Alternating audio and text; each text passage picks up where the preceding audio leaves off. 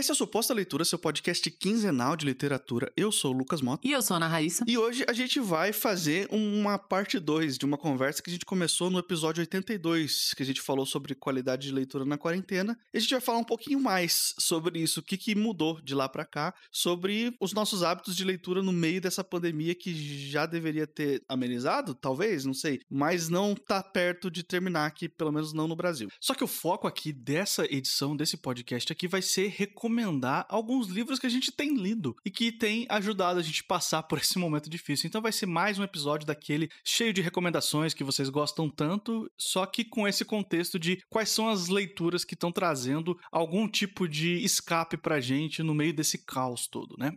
E a gente tem um recado especial para dar hoje. Vários de vocês interagem com a gente aí nas redes sociais, estão sempre comentando nos episódios e divulgando suposta leitura, e alguns sempre falam que gostam de saber com antecedência quais são os livros que a gente vai comentar nos episódios, para que vocês possam ler com antecedência e ouvir o episódio na data que ele foi lançado, né? E pensando nisso, a gente criou um espaço para vocês. A partir de hoje, o Suposta Leitura tem um grupo no Telegram. O link para você entrar nesse grupo tá aí na descrição do podcast, ele é um grupo aberto, pode entrar quem quiser, e o foco dele vai ser sempre os temas tratados aqui no Suposta Leitura e literatura em geral. É um lugar pra gente conversar sobre livros. Se a gente gravar, por exemplo, sobre algum livro que você goste muito, você pode comentar lá no grupo, falar o que, que você acha que você queria acrescentar na discussão. Tem pergunta para fazer para mim, para Raíssa. Nós dois estamos lá no grupo, é só entrar e se juntar aí à discussão do suposta leitura. E sempre que um episódio novo for lançado lá, a gente vai postar só pro grupo, só para quem tá no grupo, qual vai ser o tema do episódio seguinte dali a 15 dias. Então, todo mundo que estiver no grupo vai saber com antecedência quais são os livros que a gente vai comentar no suposta leitura. Essa é a forma que a gente encontrou de atender esse pedido que alguns de vocês estão fazendo. Então, se você faz parte dessa galera que não aguenta esperar na quarta-feira que vai sair o suposta leitura para saber qual é o livro, entra lá no nosso grupo no Telegram, troca uma ideia com a gente, eu e a Raíssa estamos lá e nós vamos responder todo mundo. E assim, Raíssa, eu queria já começar perguntando para você, desde o outro podcast que a gente gravou sobre esse assunto, o que, que mudou para você? Como é que tá a sua leitura e a sua relação com a literatura? Mudou muito pouco, na verdade. Eu tive, como também eu falei no, no outro episódio, eu tive momentos de mais leitura, assim, né? E momentos de, de não conseguir. Eu acho que eu tô nessa fase de novo, assim, de começar um monte de coisa e não terminar. Ou então tem um dia, assim, que você lê pra caramba e você acha, porra, o hábito voltou, né? O foco, o que, o que quer que seja, e não voltou, assim. Então eu tô com um monte de leitura acumulada. Eu tô com um monte de coisa começada, assim, coisas que eu quero realmente ler, que eu começo, que eu tô gostando, mas não consigo ir pra frente. São, são várias coisas, né? Eu acho que a nossa energia tem andado muito drenada. Às vezes não é nem consciente você pensar assim, ah, não tô com cabeça para ler. Às vezes você tá tão drenado de notícia ruim, e não só notícias da política, né? Mas assim, eu tenho falado que todo dia a gente recebe notícia aqui de alguém que morreu e alguém que foi vacinado. Então, a gente não tá sabendo muito lidar com isso, né? Com essa disparidade. Então, você fica feliz por quem tá vacinado e, e ao mesmo tempo você, poxa, fulano morreu. E, e aí, isso drena a nossa energia. Então, eu não tenho conseguido focar. Sabe aquele tempo que você tira assim, não quero pensar em nada, eu vou só ler, eu vou enfiar a cara nesse livro aqui. Tem sido meio que uma obrigação, assim, não, eu tenho que ler. Quando eu falo que a leitura é uma obrigação, não é uma coisa ruim, na verdade, mas é uma coisa que tem que ser bem racionalizada. Eu vou sentar e vou ler. Vou colocar o celular no outro cômodo. Eu já falei, né, que eu faço isso, porque senão você vai ficar olhando pro celular, não adianta. Vou colocar o celular no outro cômodo e vou ler. Ou vou deitar na rede e vou ler, porque não tem sido mais aquela coisa fluida do dia a dia e já tem um bom tempo. É curioso que para mim também, a leitura até hoje ela não voltou a ser o que ela era para mim antes da pandemia antes da gente ter esse período aí de dor, sofrimento e, e, desgraçamento mental, sabe? Mas mesmo assim, eu sinto que nos últimos meses eu dei uma, uma relaxada, entre aspas, do máximo que dá para relaxar numa situação dessa, né? Eu acho que eu aprendi a lidar melhor do ponto de vista psicológico com todo o caos que a gente tá vivendo. Então, a minha relação com a leitura esse ano, embora a quantidade não tenha aumentado em relação ao ano passado, a quantidade continua sendo a mesma, a frequência a mesma, mas tem sido mais leve, menos penoso ler. Isso foi uma diferença que teve em relação ao ano passado para mim. A leitura voltou a ser aquele momento de prazer e de relaxamento que era, embora a frequência não seja a mesma de antes da pandemia, sabe? Mas voltou a ser um momento que eu faço porque eu quero fazer e não porque eu tenho que fazer, entendeu? Eu percebi também um padrão de mudança no que eu tô lendo, não sei se você percebeu, se aconteceu com você. No início da pandemia tava naquela, né? A gente leu e comentou aqui no episódio, né, num episódio sobre o, a peste do Camus, e eu tava lendo outras coisas. Eu cheguei a ler muita, muita publicação que estavam fazendo sobre a pandemia, sobre o vírus, sobre não sei o quê. Hoje, assim, até para assistir o Sweet Tooth tá me dando, como diz a internet, gatilho, assim, porque quando o povo começa a falar que era uma parada viral e as pessoas usando máscara, eu já não consigo, eu não tenho mais lúdico para essas coisas. Então, eu não tenho mais lúdico para para lidar com leituras que tratam da pandemia em si ou de coisas parecidas, como foi o caso do livro do Camus. Então, eu tenho preferido leituras que, que sejam mais descoladas, sabe, da, da realidade. Por exemplo, quando eu li o hashtag Jabá, aqui, o Olhos de Pixel, eu senti isso, assim. Parece que esse tipo de leitura tem funcionado mais como escape. A mesma coisa com filme, assim. Assistir filmes que não se passam na contemporaneidade, ou pelo menos que não se passem no Brasil, ou no Ocidente, para mim, sabe? Quando, quanto mais distante da realidade, para mim, eu tenho percebido que quando acontece, é melhor. Sei lá, eu desfruto mais, eu me divirto mais, eu me interesso mais do que coisas que estão muito coladas com a realidade. Então eu tenho até evitado, assim, tipo, ah, começar a assistir documentário. Eu acho que nunca mais eu vi um documentário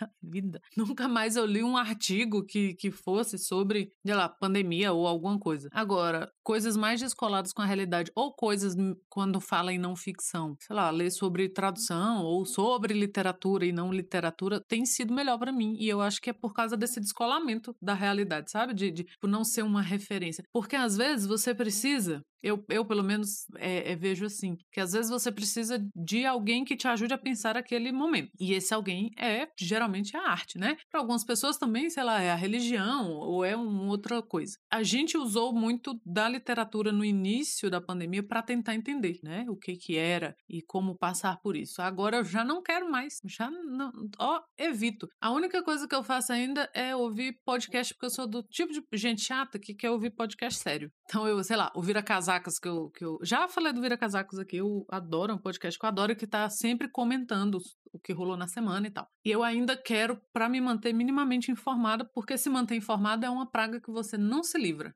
Por mais que a pessoa fale assim, ah, eu preciso me alienar um pouco. A pessoa que se aliena um pouco, ela nem pensa sobre isso, ela só tá vivendo. Quando você fala, eu preciso me alienar um pouco, é porque já era, você já não vai desligar. E é o meu caso. Mas tirando isso, sabe, eu não quero entrar em discussões políticas, mas eu estou esgotada. Eu não aguento mais. Eu quero ler gibi. Aí você vai ler gibi, assim, aí tem questões políticas, é. né? Porque malditos esquerdistas estragaram tudo. Eu entendo o seu lado. Às vezes a gente precisa mesmo buscar alguma coisa mais escapista no sentido de que é mais difícil que a gente encontre paralelos com a realidade na obra que a gente está lendo. Tem momentos que é necessário, sim, a gente consumir alguma coisa que talvez os paralelos sejam mais internos e emocionais do que de fato o ambiente em si. Às vezes você só quer ler uma história, uma comédia, entendeu? Alguma coisa para dar risada. Às vezes você só quer ver alguma coisa, um livro de aventura que você só quer se empolgar com a aventura do cara ali e já era, entendeu? Então, eu entendo totalmente, totalmente o, o sentimento. Eu não tô nessa fase, mas, assim, eu tô conseguindo, como eu falei, eu tô conseguindo até relativamente bem lidar com isso. E curioso você ter falado isso aí, porque eu tô, nesse exato momento, lendo um livro meio pós-apocalíptico recomendado por alguém que tá aqui nesse podcast, entendeu? É, o meu eu, eu do passado, eu não, não me responsabilizo mais pelas indicações. Entendi. Mas é, é interessante, né? Como a, a, arte, e eu acho assim que a literatura em especial pra gente, que é o tema desse podcast, que é uma coisa que a gente gosta muito, ela, ela mexa tão profundamente com a gente, ela consiga uma reação tão interna que às vezes a gente prefere se privar de certos tipos de história porque a gente não tá no momento bom para consumir aquela história, porque as histórias elas são vivas demais pra gente simplesmente de sentar e ler. A gente acaba mergulhando, a gente acaba entrando mesmo. Então a gente precisa em alguns momentos de histórias que são mais leves, histórias que, que não necessariamente são mais leves, mas que a gente tenha mais dificuldade de encontrar paralelos com o mundo real no presente momento, né? Você citou aí o Olhos de Pique Pixel. E é um livro completamente político também, entendeu? Ele é cheio de desgraça e cheio de crítica também, só que ele não tem a questão da pandemia. Ele não menciona a pandemia, não, não, o problema lá é outro, entendeu? O que as pessoas estão lidando ali é outra coisa. Então, esse distanciamento com, a, com esse aspecto específico da realidade hoje, talvez tenha ajudado você a aproveitar melhor essa leitura, né? Sim, com certeza, porque a questão não é ah, eu vou, sei lá, ver só comédia pastelão porque não pode ter o mínimo de política. Eu acho que a gente não consegue escapar disso. No Brasil pré-pandemia, no Brasil do Biruleiro pré-pandemia, né, que foi, sei lá, o primeiro ano de governo dele, as questões abordadas pelo Olhos de Pixel teriam me enervado muito mais, assim, porque a gente estava vivendo aquilo, essa intromissão da, da igreja evangélica, o, o, essa manipulação e tal teria ficado muito puta. Só que agora parece uma coisa tão melhor de lidar, tão mais, sabe, do que pandemia. Então, é, sei lá, é, é, é, assim, o paralelo ele tá mais distante, né? Embora exista, assim, não tem, não, não sei, eu não sei se, claro, você não vai viver de, de leituras cabeçudas e livros cheios de palavra, cheio de palavra nesse sentido, né, de ser um livro mais duro e denso, mas é essa, essa falta de paralelo, assim, com. E, e não é proposital, é de momento, né? Eu posso ler A Peste do Camus, sei lá, posso ter lido 15 anos atrás e não tinha paralelo nenhum com a realidade. Então é de momento mesmo e, e, com certeza é o que ajuda assim quando você vai ler.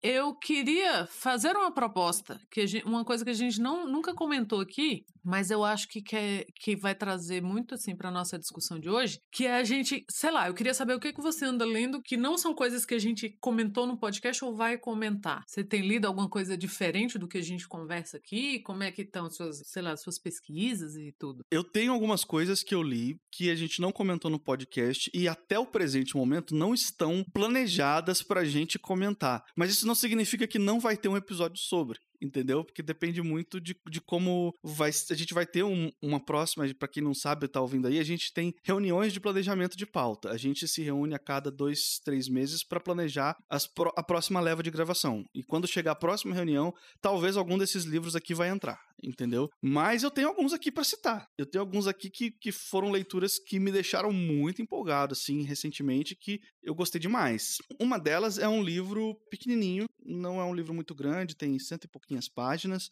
Ele é um livro da Mariana Salomão Carrara. O pessoal eh, tem elogiado bastante esse livro aí. O nome dele é Se Deus Me Chamar, Não Vou. Eu me diverti muito lendo esse livro. Eu li ele muito, muito rápido, assim, foi coisa de um, dois dias. E eu não esperava que eu fosse me divertir tanto com esse livro. É um livro muito bem escrito, a prosa é muito gostosa de ler. E ele é narrado por uma menina, uma menina de 11 anos, e ela tem uma percepção muito específica da vida e um humor muito ácido, muito sarcástico, uma ingenuidade e ao mesmo tempo uma, uma certa falta de paciência com algumas coisas da vida, sabe? Então é, é muito legal assim. Eu vou fazer um paralelo aqui. A gente já falou sobre Flores para o Gernon, que é narrado por um personagem que tem ali uma um problema mental mesmo, né, uma deficiência, e a gente acompanha tudo pelos olhos dele, e às vezes ele tá narrando coisas que para ele não são nada demais, que ele, pela ingenuidade dele, ele não enxerga a gravidade do problema, mas nós que estamos lendo entendemos que na verdade ele está passando por um problema muito sério que ele não está percebendo que é sério. Esse livro tem um pouco disso. Não é a mesma pegada, não é a mesma proposta do Flores para o Jornal. Não é um livro assim de deixar você destruído no final. Ele é mais leve mesmo. É um livro que dá para dar umas boas risadas mesmo. Mas tem esses momentos da, da protagonista, ela tá narrando um negócio de um jeito assim, como se não fosse nada demais. Só que você, leitor, percebe que, não, peraí, tem, tem alguma coisa aqui que ela não tá se dando conta, porque ela é uma criança de 11 anos e nem tudo ela vai perceber, nem tudo ela tá pronta para se ligar ainda, né? Mas ele é um livro muito, muito legal que, assim, talvez ele entre na nossa próxima leva de gravações, porque eu gostei muito dele. Eu nunca imaginei que um livro com esse nome ia ser um livro divertido. Ai, eu tava aqui olhando o que que eu ando lendo, e gente, só ando lendo coisa de gramática. Olha aí, quando a gente fala em fuga de realidade, né? Mas eu li uma coisa muito interessante que eu queria, assim, a gente não vai ter um episódio sobre isso mesmo, então eu queria realmente comentar aqui. Tinha pensado nisso de outras vezes e simplesmente esqueci. Que é o quê? A edição da Antofágica do 1984. A gente já falou do 1984 aqui no episódio número 5.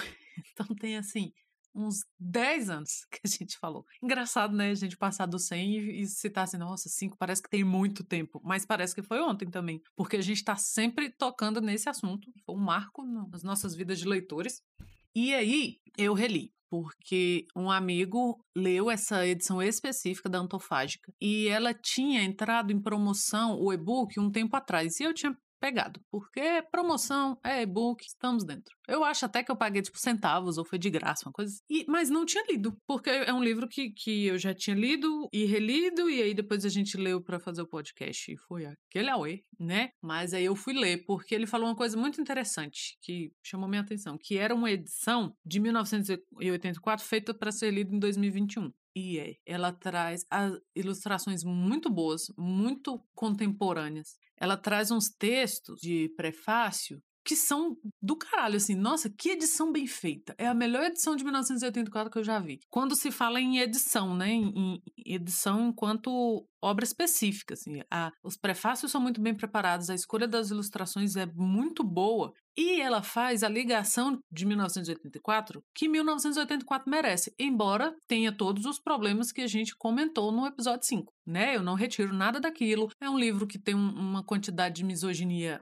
intragável, assim, e, e, mas que precisa de uma leitura amadurecida, né? E tal. Então, assim, essa discussão a gente fez lá. Se vocês quiserem relembrar ou quiserem entrar em contato com essa discussão, tá lá no episódio 5. Mas é a edição que 1984 merecia sabe, de fazer as ligações certas. Por quê? A intenção do Orwell, do Orwell ficcionista, a gente falou disso também, é muito boa, que é fazer uma denúncia da, da tirania, uma denúncia da, do autoritarismo, né? E para que que os livros dele, tanto 1984 quanto o péssimo Revolução dos Bichos, pelo amor de Deus, gente, para de dizer que Revolução dos Bichos é o livro favorito de vocês. Por favor. Não basta ter xingado a Revolução dos Bichos no episódio da Revolução dos Bichos, você vai xingar nesse aqui Vou também. Vou xingar agora. E eu xingo a qualquer momento. Tem uma amiga minha, Bianca. Bianca, toda vez que ela posta Revolução dos Bichos, eu xingo. E eu já falei para ela parar com isso. É, o, a, o, não o é chocado bom. como ela é sua amiga ainda, mas enfim. Ah, mas como? Por que, que ela não seria? e aí, por que, que é uma edição que, que merece? Porque esses livros, já falamos também, não é o melhor da obra do Orwell as ideias são do caralho, né? Agora, mas não é de intenção que a arte vive. As pessoas, no geral, aproveitam esses livros e a intenção desses livros para fazer debates muito rasos. Então, pior do que 1984 Revolução dos Bichos são as críticas que são feitas. Porque são debates rasos. São debates que não se aprofundam no que o Orwell... O Orwell estava fugindo dessa dicotomia bem e mal, capitalismo e socialismo. Ele estava falando de coisas mais que vão mais fundo. Mas o que, que a gente fez? A gente pega a, a camada mais superficial, faz uma lambança ali e acha que a gente está fazendo grandes discussões e não estamos. Então, assim, Revolução dos Bichos, pior ainda, sabe? Não basta falar mal do Stalin para ser um bom livro, gente, pelo amor de Jesus. E o 1984 nessa sua discussão e nessa sua denúncia do autoritarismo, ele merecia uma edição como essa, que é uma edição que tira a cabecinha da pessoa lá de longe, né? Que a Cia falou assim: vamos falar que o capitalismo é ruim. Aí todo mundo. Sem perceber que tá fazendo isso, e traz essa discussão para agora, que é o que caracteriza uma boa obra de arte. Então ele traz a discussão para agora. E embora não se discuta, de novo, não se discuta a misoginia do livro, né? A, a construção peba e mal feita que o, o Orwell fez das personagens, da personagem feminina, principalmente da Júlia no livro, ele traz assim, e não é que ele atualiza a discussão, ele mostra como uma coisa que foi feita na década de 50 ainda é muito atual, porque nós, enquanto sociedade, melhoramos muito pouco. Embora pareça que a gente tenha melhorado pra caramba, mas melhoramos muito pouco. Então, essa edição da Antofágica é, assim, ó, um primor. Um primor. Se você gosta de, de edições, compre. Eu li em e-book, a edição física dela tá linda também. Mas aí eu acho que foi uma leitura que me marcou tanto que depois disso eu só li coisa de gramática, só li coisa de linguística da minha área e tal. Mas eu tô lendo também um livro de contos, que é aquele 100 melhores contos brasileiros, sabe? É uma edição que quem fez letras, com certeza já já se bancou com ele por aí, que é do Ítalo Morricone, né? Ele fez, chama 100 melhores contos brasileiros do século, é da Objetivo. Ele foi publicado a primeira vez em 2000, então assim, é os 100 melhores contos brasileiros do século passado.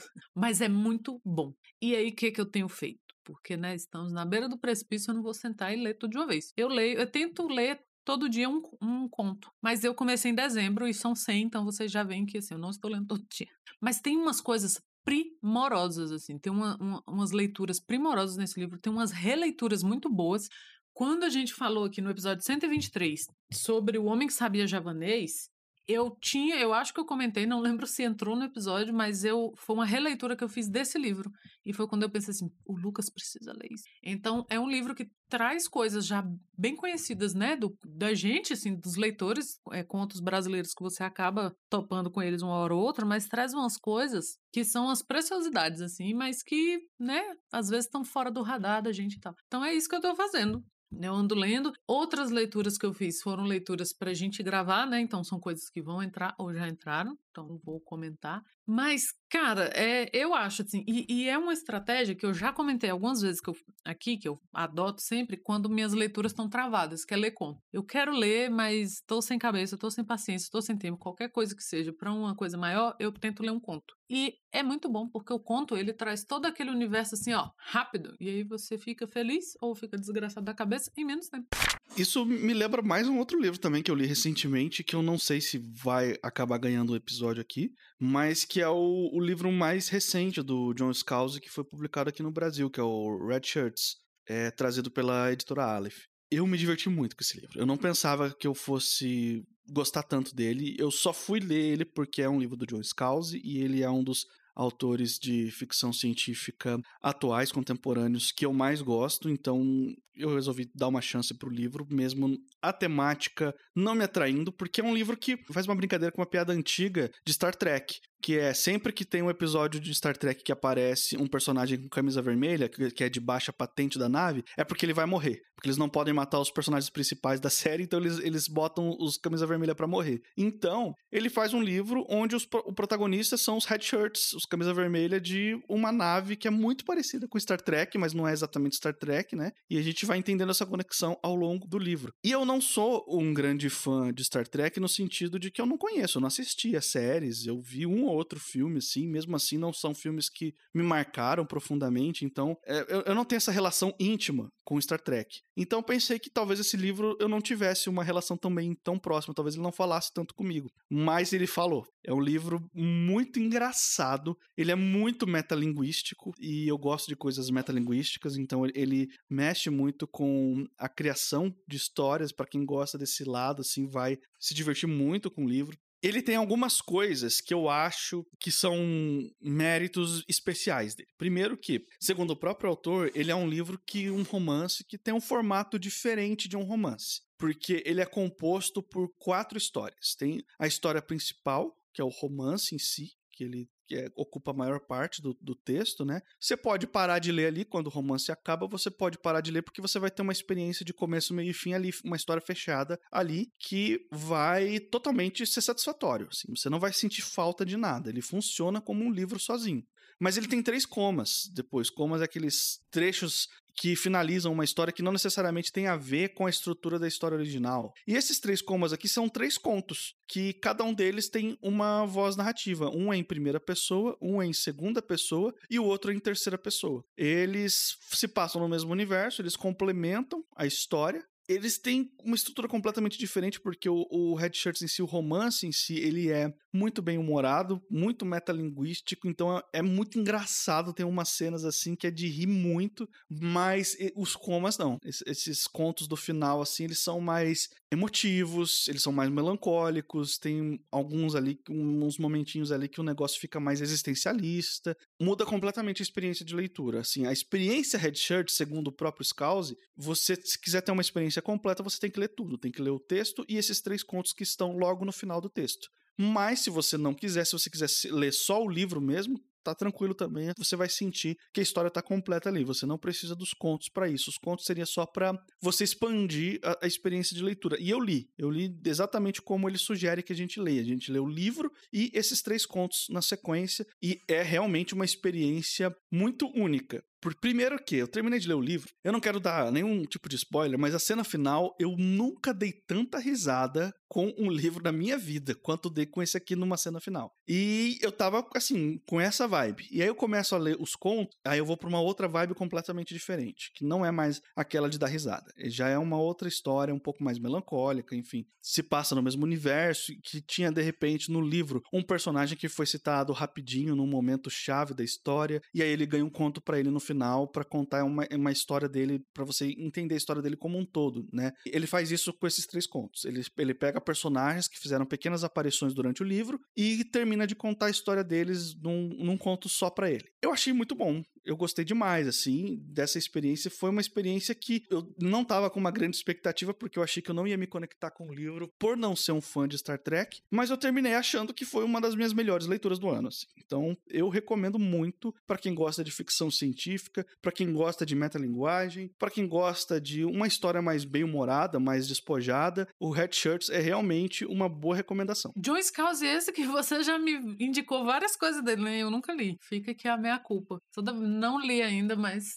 tá ali na, no, no presente. Isso me lembra uma coisa que eu estou lendo e que não é bom, mas eu tô gostando. Aquela vez a gente falou de, de que a gente não gosta só de coisa boa, né? Um tempo atrás, a Dark Side publicou uma coletâneazinha de umas histórias do, do Junji Ito. Então, o Junji Ito é um japonês, faz mangá e ele é o mestre do terror quando se fala em, em mangá. E essa coletânea da Dark Side é uma preciosidade maravilhosa. Desde o ano passado, a Pipoca Nankin tá lançando o Tommy dele, que é uma história dele, do Jiu-Jitsu, super famosa, super famosa. E Tommy é uma moça que ela não morre. Aliás, ela morre e volta. O que, que ela faz? Ela convence. Ela é muito bonita, então os caras estão sempre muito apaixonados por ela. E ela convence os caras a matá-la. Porque quando ela morre, ela volta. E ela não volta, não é um espírito, assim. Tipo, ela sai de dentro do próprio corpo. Então nasce uma cabeça no corpo morto e essa cabeça vai virando ela de novo. A história é fraca.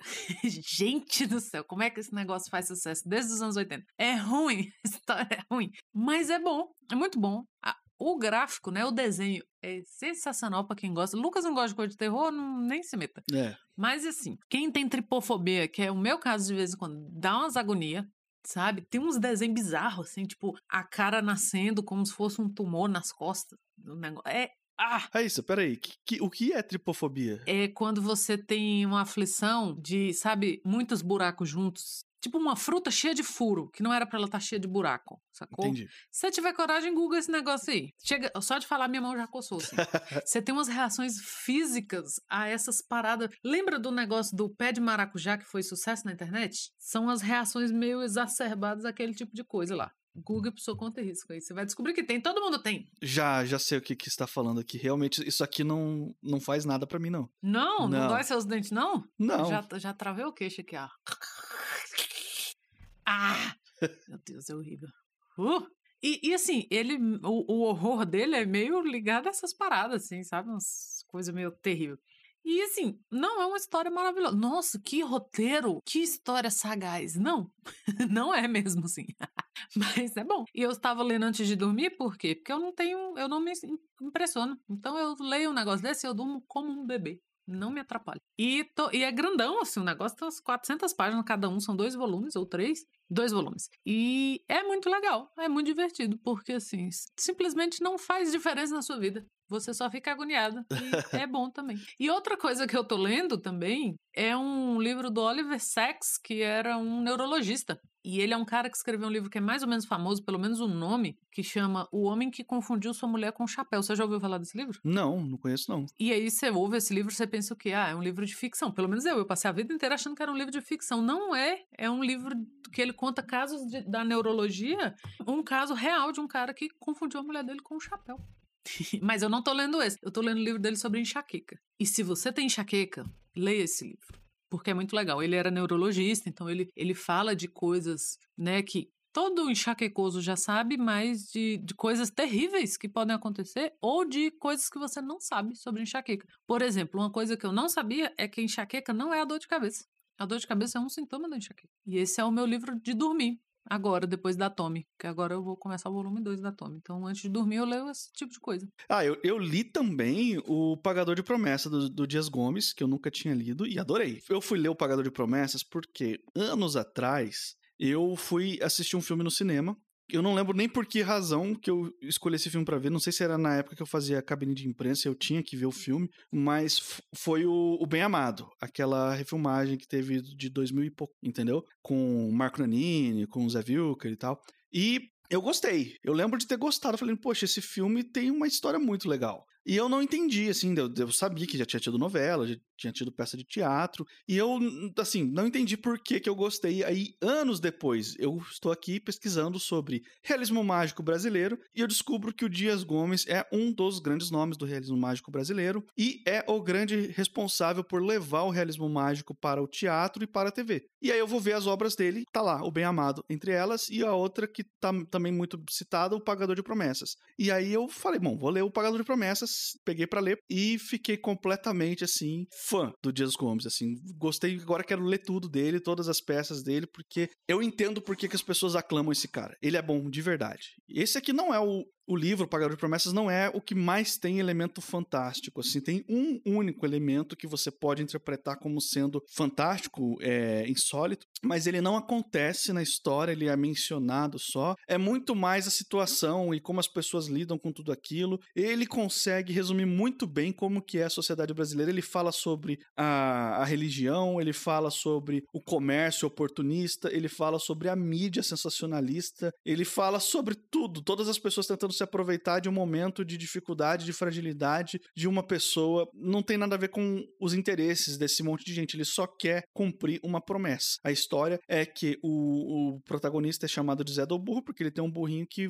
vai com ele para onde ele para todo lugar, segue ele em todo lugar que ele vai. E esse burro ficou doente, ele faz uma promessa por uma santa lá ele fala: ó, se o meu burro for curado, eu vou levar, vou carregar nas minhas costas uma cruz a pé até a próxima igreja, a igreja mais próxima de Santa Bárbara, para pagar essa promessa. Só que essa promessa ele não conseguiu fazer numa igreja, por causa de alguma razão lá que eu não lembro. Então ele fez num terreno, num, num, terreno, num terreiro. Ele usa um pouco de sincretismo, né? Então ele, ele vai na contraparte de Umbanda ou Candomblé, não sei dizer agora, de Santa Bárbara. E faz essa promessa para ela e fala assim: não, beleza, eu vou pagar minha promessa levando essa cruz para a igreja mais de Santa Bárbara mais próxima. Quando ele chega lá, o padre não deixa ele entrar porque você fez a promessa, afinal de contas, num terreiro e não numa igreja, então eu não reconheço a sua promessa como.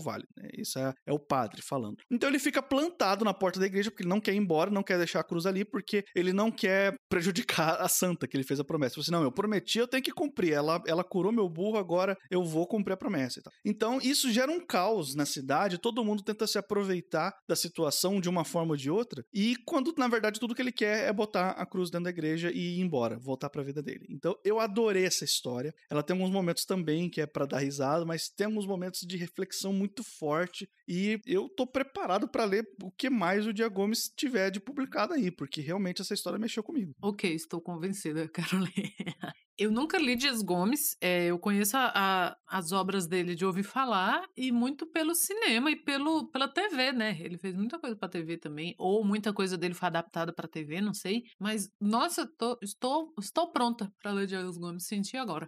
E é isso, estamos chegando ao final de mais um podcast. Se por um acaso esse aqui é o primeiro suposta leitura que você está ouvindo, eu quero te lembrar que esse aqui é um podcast quinzenal. A cada duas semanas, sempre às quartas-feiras, sai um episódio novo falando sobre literatura. E para você não perder esses episódios, é só você assinar o feed do Suposta Leitura em qualquer aplicativo de podcast aí da sua preferência. A gente está disponível em todos eles, incluindo o Spotify. Nós estamos também nas redes sociais. Estamos lá no nosso famoso Instagram. Nos siga no Instagram. No Twitter a gente tem também seguidores, a gente troca uma ideia, mas eu acho que o nosso forte é o Instagram. Mas sinta-se à vontade de nos seguir em qualquer uma das duas redes. É arroba suposta leitura. Se por acaso quiser mandar um e-mail pra gente, é supostaleitura.gmail.com. Eu sou o Lucas Mota, você vai me encontrar também no Twitter e no Instagram, no arroba mrlucasmota. E eu sou a Ana Raíssa, eu também tô lá no Twitter, é arroba Ana Raíssa, tudo junto, com dois N's, dois R's e dois S. E daqui 15 dias estamos de volta.